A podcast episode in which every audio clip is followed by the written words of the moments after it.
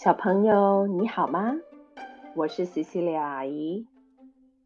我们今天要说的故事是捕鸟官的罪状。什么是捕鸟官呢？就是以前帮国王或者是王公贵族来抓鸟的人。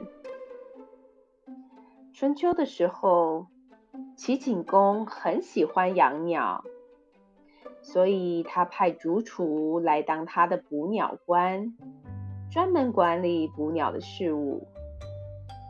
有一次，主厨抓到了一只好漂亮的鸟，景公很高兴，把这只鸟当成宝贝一样的宠物。可是有一天，主厨打开鸟笼的时候，正准备要喂鸟。这只鸟却趁机飞走了。景公好生气，他说他要杀了竹厨。宰相晏子知道了这件事，便跑去对景公说：“竹厨犯了罪，请让我一一列举他的罪状，好让你可以依据他的罪状来处死他。”景公怒气未消地说：“好，好，你说吧。他把我最爱的鸟给放走了，真是气死我了。”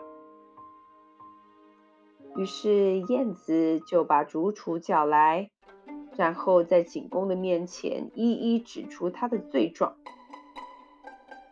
你是国君的捕鸟官，却让捕来的鸟飞走。”这是你的第一个罪，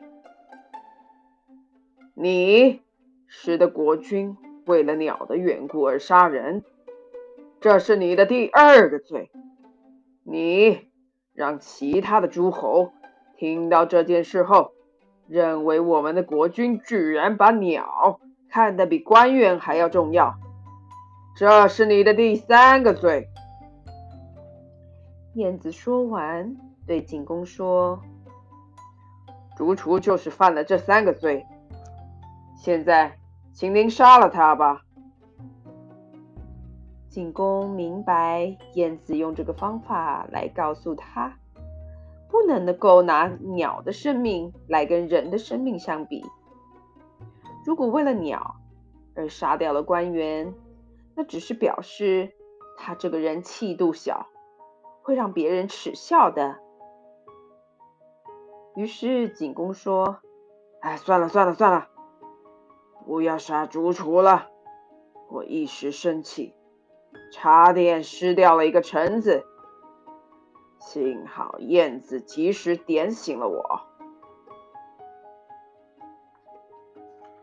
小朋友，你有没有听过一个成语，叫做“意气用事”？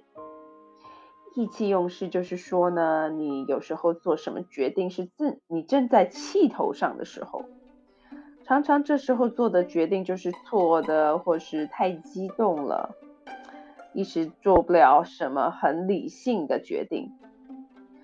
那所以呢，我们听完这这个故事，我们要明白，事情有大有小，你要衡量自己的利害得失。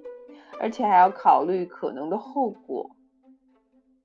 这个故事呢，也告诉我们像燕子一样的勇敢，告诉国王指出他的缺点。